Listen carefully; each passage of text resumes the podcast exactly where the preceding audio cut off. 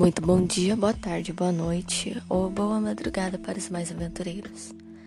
Aqui é a Andrômeda, ou Júlia, ou como você preferir me chamar. Hoje eu estou aqui para falar de Dr. Stone. É, eu tô aqui para falar de anime. Então, sente-se ou deite-se ou faça algum trabalho que você tem que fazer enquanto escuta. O importante não é você totalmente prestar atenção. É você conseguir conciliar ambos. Mas, bem, é um assunto que, sei lá, muita gente não gostou do anime ou do mangá. Mas eu acho legal ressaltar as partes boas e as partes ruins de Dr. Stone. Então é sobre isso que eu vou falar hoje. Então, pegue uma xícara de chá, de café ou Continue aquele trabalho, aquela tarefa que você estava fazendo. Acomode-se e escute.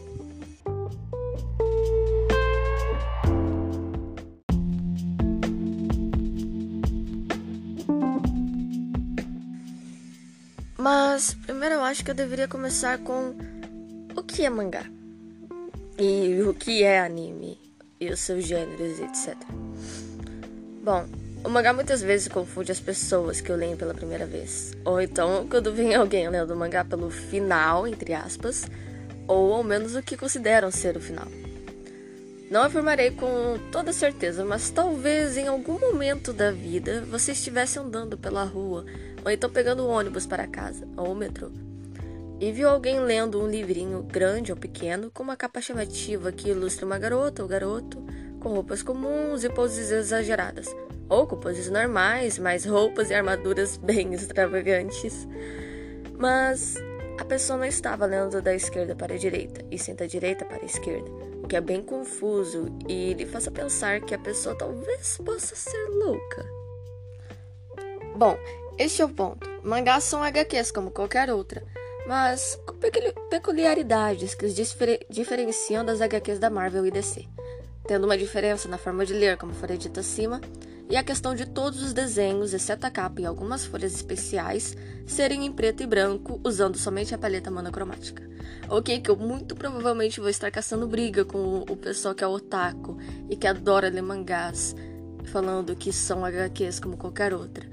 Mas querendo ou não são, só que são japonesas. E tem um nome diferente porque a língua é diferente. E tem significados diferentes. E é o que eu vou explicar.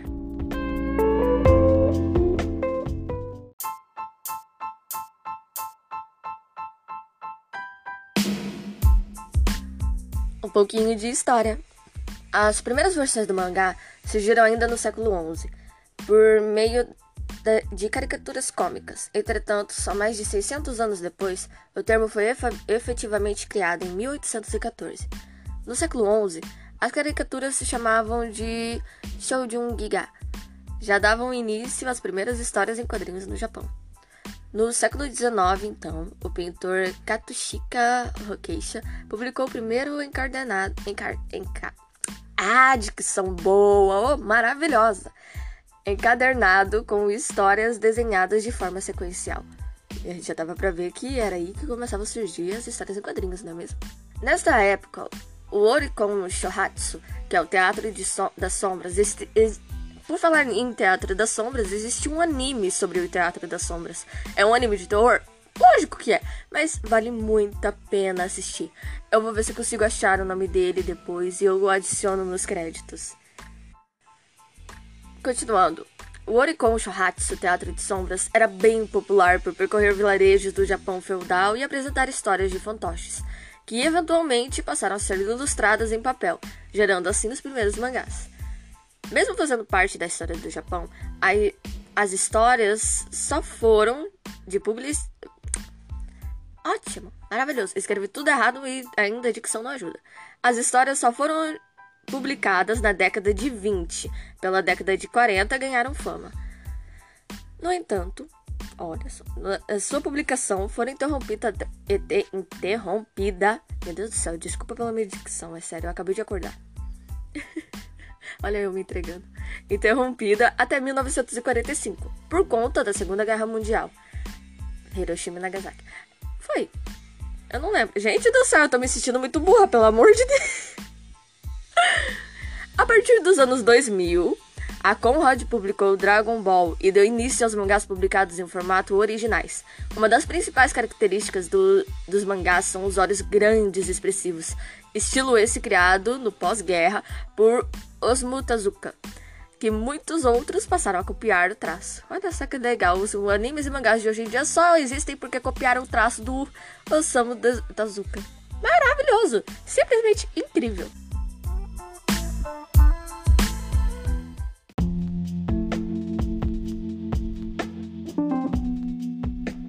Bom, a diferença entre o mangá e o anime é que o mangá é que o anime passa o mangá para a forma visual fazendo animações.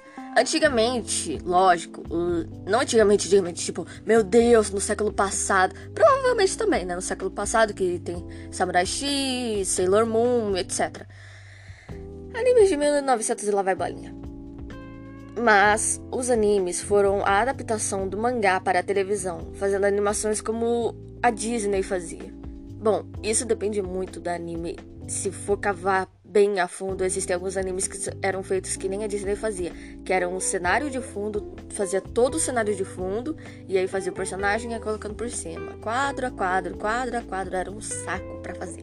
Isso como se eu, vive, se eu tivesse vivenciado isso, né? Mas tudo bem.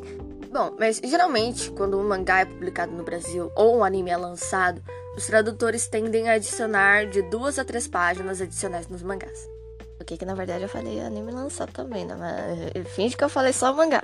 Páginas estas que avisam o leitor, desavisado, o lado certo de ler e como ler, sendo da direita para a esquerda na sequência dos quadros. Os mangás também, diferente das HQs com revistas de histórias com temas fixos, são lançados como revistas periódicas, por capítulos. Ca... Oh, ignora as vírgulas! Ignora as vírgulas, vai se dar muito bem no Enem. Por, por capítulos, cada volume podendo chegar a 200 páginas ou mais, dependendo do autor, da história e da editora.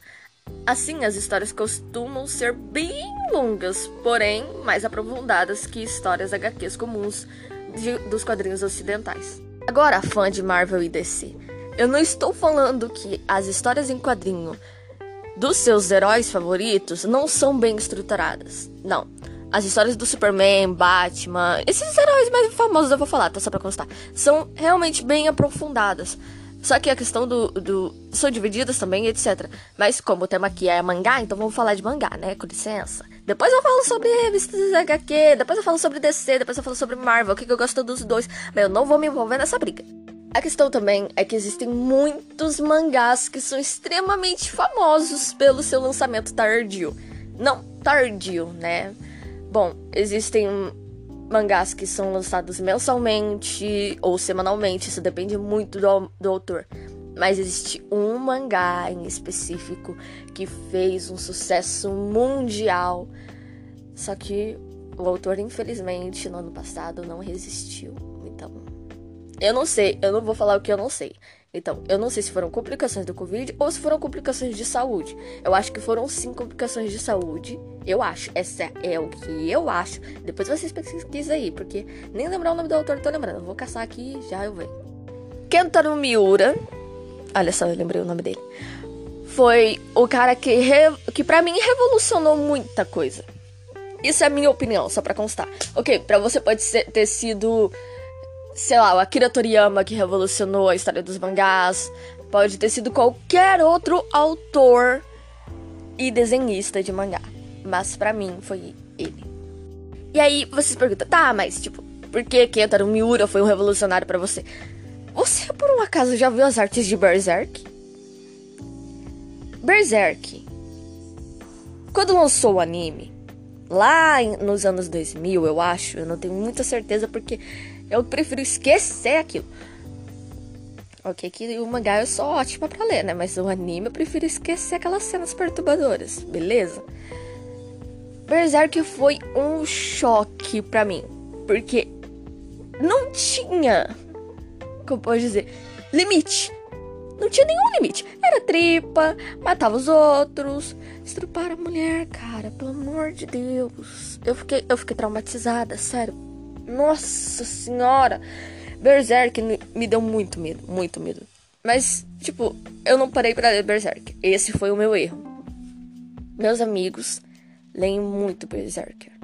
E eles, na maioria das vezes, sempre postavam a arte do mangá nos status do WhatsApp. E eu, como grande curiosa que sou, sempre via, né? Ok que João sempre postava 100 stories, mas tudo bem. E acontecia que ele postava sobre Berserk e a arte era simplesmente maravilhosa. Eu me encantei com os traços do Kentaro. E tipo, você vendo assim, é uma obra-prima e você entende porque demora um ano para lançar um único capítulo. A data de inicialização do mangá foi em agosto se eu não me engano. Calma, não foi desse ano, foi de 1989. Eu não lembro, peraí. Exatamente, 1989. E para pra pensar, ele anualmente vem publicando Berserk. Desde 1989. Anualmente fazendo traço por traço, pixel por pixel do mangá para trazer uma história incrivelmente maravilhosa, traços surpreendentes que para mim foram uma revolução. Eu nunca vi algo tão detalhado assim. Tipo, nada, entende? O que é nada? Então, nada, principalmente em preto e branco. E tipo, para mim, desenhos tinha qualquer tipo de desenho tinha que ser colorido, né, para dar algum destaque, etc. E ele conseguiu dar destaque sem usar nenhuma cor. Vocês entendem a proporção disso? Como isso influencia em toda a fama de todo um mercado? Um único mangá, um único anime pode decidir o futuro de toda uma empresa. Toda uma empresa, toda. Não, não, não só uma empresa, de toda uma cultura. É simples assim. E o Kentaro Miura fez isso. Ele fez o Berserk, ele fez o mangá ficar cada vez melhor, cada vez mais incrível até o dia de sua morte. E para mim eu sempre tava caçando algo daquele estilo. Ok, eu fui muito idiota. Eu tô sendo muito hipócrita porque eu não parei para ler. Eu vou parar para ler Berserk, só que eu acho que é muito forte algumas coisas para mim, então né? Nossa, Júlia, mas você tem 17 anos. Como é que o negócio vai ser tão forte assim? Meu querido, eu só tenho 17 anos. Eu não sei de tudo na vida, com licença.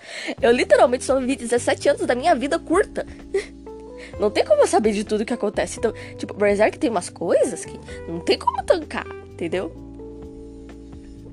Eu acho que eu fugi um pouquinho do assunto, enaltecendo muito Berserk, o que é, é, é completamente racional. Mas é isso.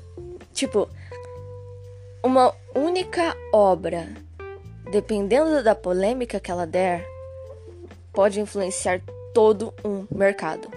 Todo, todo, todo, todo, todo. E você pode até pensar, nossa, mas um, um anime, um mangá não define o outro, que não sei o que. Define.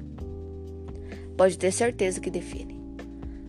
Um exemplo disso são os manhwas, que são os mangás, só que coreanos. Eles se leem da esquerda para a direita, e são totalmente coloridos. Acho que em 2019, 2018, 2019 por aí, um, um mangá em específico fez muito sucesso. Solo Leveling. Quem conhece, conhece, né, meus queridos? E tipo, ele trouxe uma revolução da história. Existe um gênero de mangá que eu vou falar mais pra frente, que é o Isekai. O Isekai é quando um personagem está no nosso mundo normal e acontece alguma coisa. Ele morre, ele é invocado, qualquer coisa. E ele vai parar em um mundo de fantasia, onde ele é o herói e ele tem que fazer as coisas. Beleza. Em Solo Leveling é um Isekai, só que não é Isekai. Porque o mundo mágico é quem veio ao nosso mundo. Entre aspas. E o nosso protagonista era o mais fraco de todos. Ok, isso é clichê. Dane-se aconteceu os negócios lá e ele vai começando a virar o mais forte. Ele vai subindo de nível e vai melhorando, se aperfeiçoando, não só como caçador, mas como pessoa. A gente vai vendo toda uma evolução dele, acompanha toda a vida dele. Só que isso chamou muito a atenção de alguns autores coreanos. Isso chamou tanta atenção, tanta atenção, que eles pensaram: hum, interessante. Por que não fazer igual, só que sem ser igual, mas sendo igual? E foi aí que a febre surgiu. De 2019 para cá, eu vejo muitos, muitos, muitos manhwas desse jeito. Alguns são tão descarados copiando solo leveling que é muito engraçado. Não tenho outra coisa que eu não posso fazer a não ser rir. Porque, tipo, ok, eu não tô querendo julgar, tipo, nossa, mas solo leveling foi um negócio original, que não sei o que. Não! Existiam outros mangás antes dele que faziam isso. Só que ele foi um revolucionário desse estilo.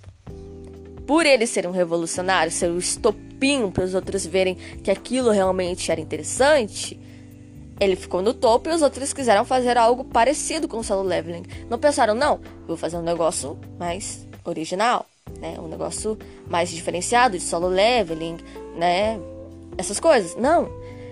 Eles pensaram, se eu fizer igual, as pessoas vão vir e vão ler. Isso acontece muito, não só no mercado dos mangás, manhwas, animes, como no dos livros, séries, filmes, músicas. Acontece o tempo todo. Então, o que aconteceu? Solo Leveling veio. No início ele não era tão famoso assim, né? Porque, né? Como é que é um Isekai sem ser Isekai? Ele veio. 10 capítulos, 15 capítulos, 20 capítulos, 30 capítulos. E as visualizações começaram como? 0, 1, 10, 20, 50, mil, 1 milhão. E por aí foi até ele ficar famoso. Extremamente famoso, porque as pessoas chegavam lá, viam, nossa, que incrível, começavam a comentar. Os autores fizeram o quê? Vou fazer igual? Fizeram igual. Porém, para mim, para mim não é a mesma coisa. Solo leveling é solo leveling. Outros mangás são outros mangás. Manhwas, danes. E para mim eles não conseguiram pegar essa essência de solo leveling. Porque solo leveling não é tão rápido, não é tão na sua cara, sabe? Ele vai devagar, ele vai mostrando o desenvolvimento do personagem, que acontece em poucos animes, para mim acontece em muitos poucos animes, viu? Eles vão pegando o desenvolvimento do personagem, pegando ele do fraco, indo bem devagar ao mais forte. Não mostra o treino dele, o que eu achei muito bom, porque, tipo, ficar 10 capítulos mostrando o personagem treinar aí não, não dá, né? Não dá pra tancar. Eu acho que eu me perdi muito do assunto. Vamos continuar falando dos gêneros dos mangás e animes.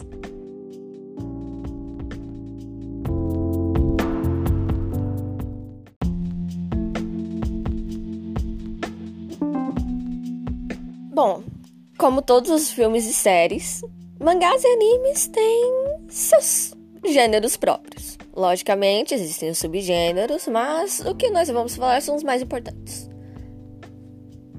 Vamos começar com o que é mais comumzinho, o que é mais normal, principalmente entre as crianças japonesas: Kodomo. Em japonês, Kodomo é a palavra para crianças, sendo assim, os mangás desse tipo são aqueles voltados ao público infantil, com mensagens importantes e lições de moral.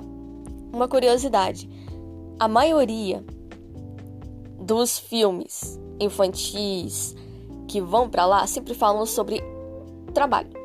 É, eu sei, é, é estranho. Mas, tipo, a tradução dos Sete Anões, não tem aquela musiquinha? Eu vou, eu vou, pra casa agora eu vou. Então, na tradução japonesa fala alguma coisa sobre trabalho. Eu não lembro agora qual que é a tradução, mas alguma coisa sobre eu amo trabalhar ou alguma coisa assim. Então, tipo, eles sempre estão voltados para isso, lições de moral, lições para vida, saber que você tem que trabalhar mais futuramente, o que eu acho que seria ótimo ressaltar aqui no Brasil, né? Porque tá difícil essas crianças. Não, não vou falar sobre o público brasileiro, porque, ó, tá difícil, viu? Essas crianças de hoje em dia, pelo amor de Deus, sabem mais coisa do que eu sabia quando eu era criança, gente. Quando eu era criança, eu tava brincando com terra, tava comendo terra, tava rolando na terra. Meus bolsos eram cheios de barro. As crianças de hoje em dia é o quê? Ai, telefoninho. Olha aqui o Felipe Neto. Olha aqui o Lucas Neto. Não querendo falar mal, pelo amor de Deus, mas tipo, ah, Lucas Neto, que não sei o quê. Ai, que legal. Vamos fazer uma banheira de Nutella em casa. desculpa, desculpa, meu Deus do céu, me perdi muito.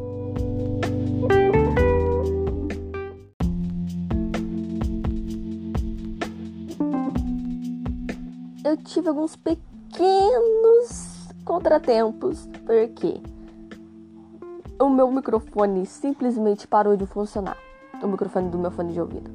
Então eu tô tendo que pegar o fone de ouvido da minha mãe para poder usar o microfone dele. Não, eu não uso aqueles microfones profissionais e etc. Tanto que esse daqui até capta o som de fundo do meu pai mexendo com as máquinas, né? Mas tudo bem.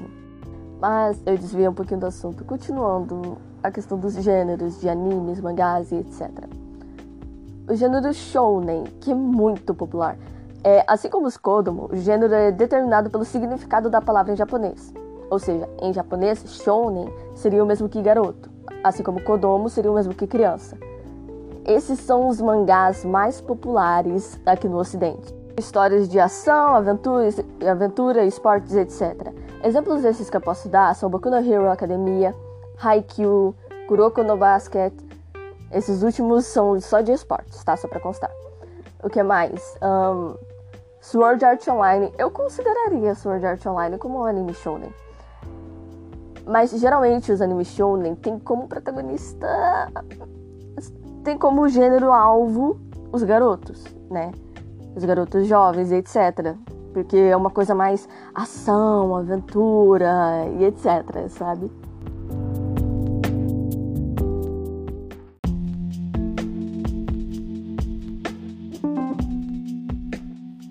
Agora, vocês pensam, nossa, mas tem esse gênero só pra garoto, etc. Não, ok, tipo, tá. As garotas também assistem as coisas de gênero shounen. Mas, tipo, o público-alvo do shounen, né? São os garotos. Agora, o shoujo, o público-alvo são as garotas. Então, se os shounen são os mangás para garotos, os shoujos são para garotas. Esses costumam ter traços mais leves, artes menos carregadas, histórias com mais romance. Entretanto, obras de ação e aventura também são comuns, como Sakura Card Captors e Sailor Moon, que são clássicos dos shoujos e shounens. Bom, eu falo shoujo e shounen porque eu acho que tem essa mistura, mesmo o traço sendo bem leve. Um, exemplo disso que eu posso dar, acho que se algum artista tiver desenhista e artista também, dane-se, tiver ouvindo isso, algo que eu posso dizer é a questão da mudança de traço. Enquanto um anime com mais aventura e ação tem um traço mais grosso, mais carregado ali, mais detalhezinhos, etc, para tornar o negócio mais chamativo e grotesco. O shoujo tem um traço mais fino, mais leve. Algumas partes não tem nem o traço, eles só fazem a pintura ali por cima usando nanquim diluído. E isso tende a colocar mais detalhezinhos delicados e etc. Sailor Moon e Sakura Card Captors sempre visam colocar as roupas das garotas, né, que são as guerreiras, etc., como algo mais fofo. Em Sakura Card Captors, a, Sa a... Esqueci o nome da protagonista. Acho que é Sakura mesmo. É, é Sakura. Oh, meu Deus do céu. O nome da menina tá no título do anime e eu tô esquecendo. Mas tudo bem. A roupa dela é um vestido rodado, cheio de babadinhos. Algo mais. Não infantil, mas tipo mais entre aspas, feminino. É fecha aspas. É algo mais. Ah, acho que dá pra entender como é que é o coisa do uh, traço do shoujo. Que ele é para ser leve porque é voltado para as garotas. Existem muitos romances, inúmeros romances. Alguns deles me fizeram chorar? Fizeram sim, mas tudo bem. no, e como eu falei, no final eu vou deixar algumas recomendações de filmes e animes para assistir de cada gênero, exceto um que não tem como, é impossível.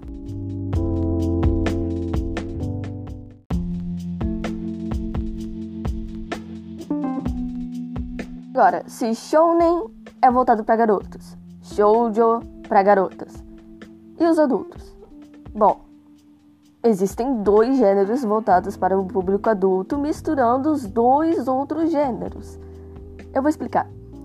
O seinen é voltado para públicos adultos e mais maduros. Também recebe mangás dedicados.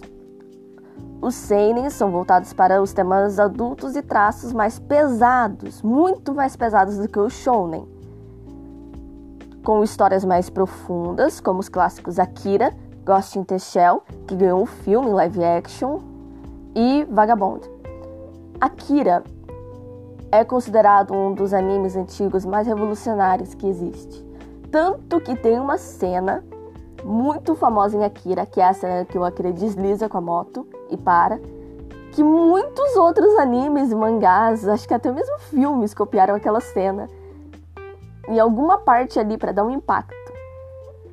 Akira é simplesmente incrível, o aprofundamento da história, você é como se você estivesse vendo um filme, só que é animação, né? Mas é um anime dividido em episódios, mas tudo bem. Ghost in the Shell. Ghost in the Shell, na verdade, me como posso dizer? Uh, o mangá e o anime são incríveis, são maravilhosos. Mas a adaptação para cinema, vamos levar em conta que foram americanos que fizeram a adaptação. E também vamos levar em conta que nós sabemos que a maioria das adaptações japonesas não dão muito certo. Levando esses dois fatores em conta, nós podemos deduzir que eles tentaram fazer o melhor, mas é, não deu muito certo, não. In the Shell, na verdade, tem um aprofundamento muito grande. Ele é muito bem estruturado, muito bem construído, ele é bem pesado. O mangá e o anime eu tô falando, só pra constar. Ele é, tem um desenvolvimento não lento, mas também não rápido. O filme fez com que Ghost in the Shell fosse resumido em uma hora. Ok, tá, beleza foi mais voltado, na verdade, para o pessoal que não, que não conhecia. Mas as pessoas que já conheciam, eu não sei quanto a elas, mas eu não fiquei tão impressionada. Tipo, ok, pegaram algumas cenas ali e colocaram. Tá, não tiraram tanto da essência. Mas eu, pra mim, faltou alguma coisa. Faltou alguma coisa. Eu ainda não sei, mas tipo, esse gênero seinen é incrível. Principalmente pelas histórias aprofundadas. Eu não sei se Cowboy Bebop estaria no meio, mas é um anime muito bom também de cyberpunk. Ele, se eu não me engano, foi lançado no ano 2000 ou antes do ano 2000. Eu não sei o certo.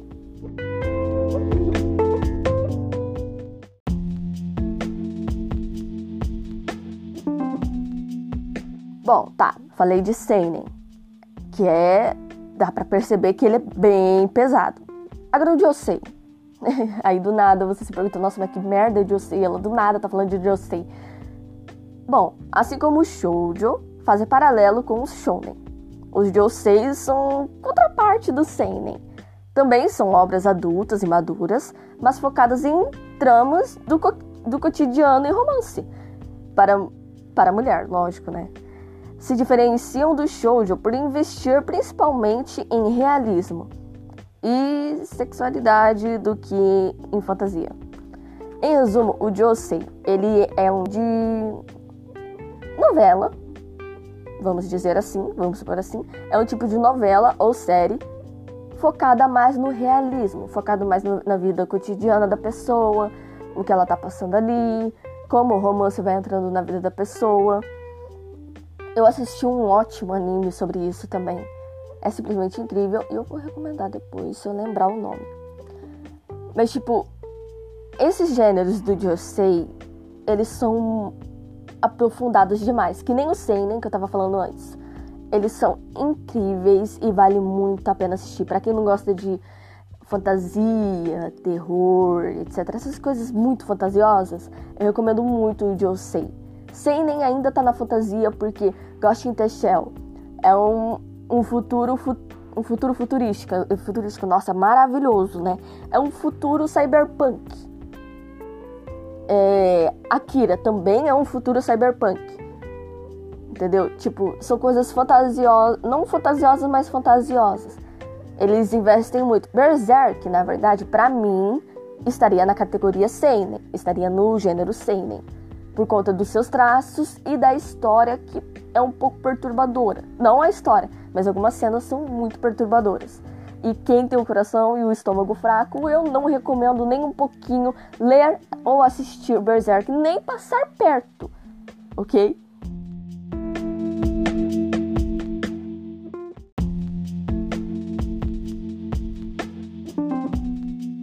É, e agora chegamos nele.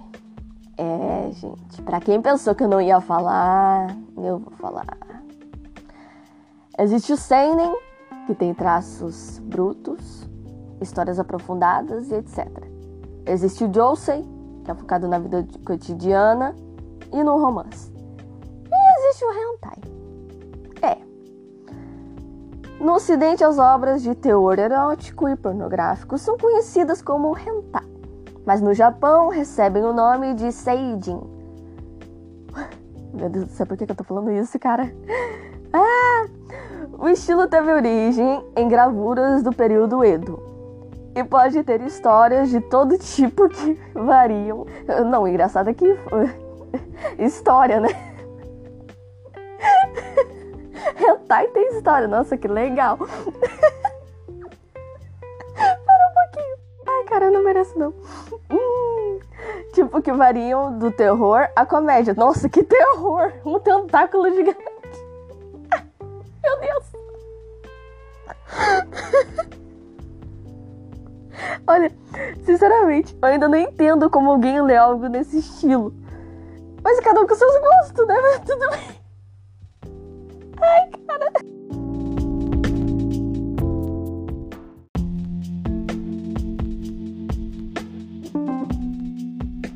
Bom, aí vem os, um, uma coisa que é bem pior, cara. Yaoi e Yuri. Ok. Esses daqui, eles se intercalam entre o Josei e o Hentai. Sim, eles se intercalam. As obras de Yaoi e Yuri são variantes dos mangás shoujo voltados para histórias com relações homoafetivas. As histórias de Yaoi focam em relacionamentos masculinos, enquanto as de Yuri focam em femininos. Dependendo do grau de maturidade da história, ela pode ou não incluir elementos hentai. Era isso que eu tava falando, gente. Tipo assim, hum, como posso dizer isso? Existem, na verdade, palavras certas para se usar quando se está falando de Aoi e Yuri. Sim, cara, existe uma regra gramatical para isso. Tipo, não uma regra gramatical, mas palavras-chave. Tipo, quando eu falo top e bottom, o que, que você imagina? Você imagina as palavras em inglês, você pensa que eu tô falando, sei lá, de alguma coisa em inglês. Tá, dane-se, eu não sei como colocar isso numa frase em inglês, mas dane-se. Mas não é isso no Yaoi e no Yuri. Top e bottom seria basicamente que ficaria por cima e por baixo da relação. Eu, olha, eu fui muito ao fundo nessa pesquisa, pelo amor de Deus, tô quase traumatizada aqui. Ó. Oh. Enfim, existem certos termos usados dentro do yaoi e do yuri para você identificar certas histórias. Ah, meu Deus. Eu não vou explicar todas as palavras, é sério. Se você quiser se traumatizar, pesquisa. Porque, ó, eu já me traumatizei fazendo essa pesquisa. Ok. No yaoi tem um tem um gênero dentro do yaoi. Assim, o yaoi e o yuri tem vários gêneros dentro deles, ok? Várias subdivisões, beleza. Mas no yaoi tem um que é o shotacon. Meu pai amado, é sério, é um negócio traumatizante. Existe o bara também que é mais traumatizante ainda. E tem Killing Stalking. É, eu... é. Tipo, não é uma subcategoria. Killing Stalking é um manhwa coreano que traumatizou mais de meio milhão de leitores. Que, tipo assim, geralmente eles são divididos em histórias softs e hardcore. As softs são as mais fofinhas, tem uma história levinha, um lemon aqui e ali. O lemon é o termo para cenas eróticas. É, cenas bem eróticas. É, e tipo, o Soft é um romance, é basicamente um josei, focado na vida cotidiana dos personagens, a interação deles entre si. A maioria envolve muita comédia no meio, até os personagens finalmente ficarem juntos e namorarem, construírem uma família, etc. Às vezes nem construir uma família eles constroem, às vezes eles morrem no meio do caminho. Mas tudo bem, faz parte. Meu pai Ai, cara, que merda que eu tô fazendo na minha vida. Beleza. Só que Killing Stalking extrapolou Hardcore seria aquele um que tem vários tipos de fetiches envolvidos no meio, tipo BDSM, sadomasoquismo e etc. O que que BDSM e o sadomasoquismo andam juntos, né? Mas beleza. Só que Killing Stalking não envolve BDSM ou sadomasoquismo. É um mangá muito doentio. Eu não recomendo ninguém ler esse mangá, a não ser que queira traumatizar ou que seja uma pessoa muito forte para realmente ler esse bagulho. Mas existem mangás Yuri como Citrus, que tem o anime e é muito bom, é muito fofo. E a, na verdade, a diferença de Yaoi e Yuri é que o Yaoi pega um pouco pesado e o Yuri é muito leve. Podemos definir eles em Yuri sendo soft e o Yaoi sendo hardcore. Aí você me pergunta, ah, mas por quê? Que não sei o quê. Porque o Yuri são poucos os autores que escrevem e os que escrevem fazem um romance muito fofo, muito inocente, o que me deixa muito brava, porque a maioria das meninas ali que estão envolvidas no meio são super, ai, mas a gente não pode, que não sei o que, somos duas meninas, que não sei o que, e fica naquela enrolação o anime todo, pelo amor de Deus, bora acelerar, minhas filhas. Gente, eu não tô aqui pra ver romancezinho Nutella, não. Desculpa, acertei um pouquinho. e me entreguei também, né? Mas tudo bem.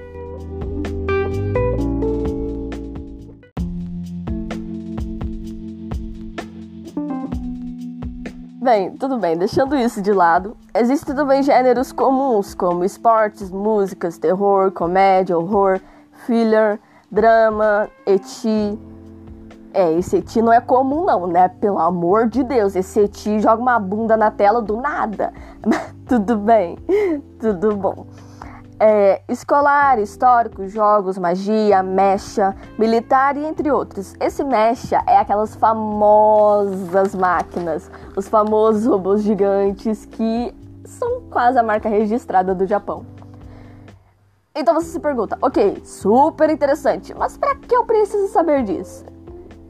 Então, as demais matérias que se seguirão, que eu vou sim ler a revista inteira aqui, eu vou me lascar, vou gastar toda a minha voz, que já não tá muito boa porque eu tô com dor de garganta. Serão em sua maioria sobre animes e mangás, adaptações e etc. E para não ter de interromper nenhuma matéria no meio, eu decidi explicar logo no início para maior entendimento. Bom, por hora isso é tudo e aproveite as matérias. Até mais ver, tenha um bom dia, uma boa tarde uma boa noite ou um bom resto de madrugada. Descansem, fiquem com Deus que vocês acreditam, que a bênção caia sobre vocês. E não esqueçam de se hidratar, pelo amor de Deus, eu já tô aqui desidratada, você não precisa ficar também. É melhor uma pedra no seu caminho do que uma no rim. Ou, não, é melhor uma pedra no caminho do que duas no rim. Então, beba água, durma bem. Se você tiver insônia, tome maracujina. Tô brincando, pelo amor de Deus, eu não por que eu brinco com isso, cara? Eu vou ser cancelada. Ah! Bom. Ai, mano. E um bom Halloween a todos. Tchau, tchau.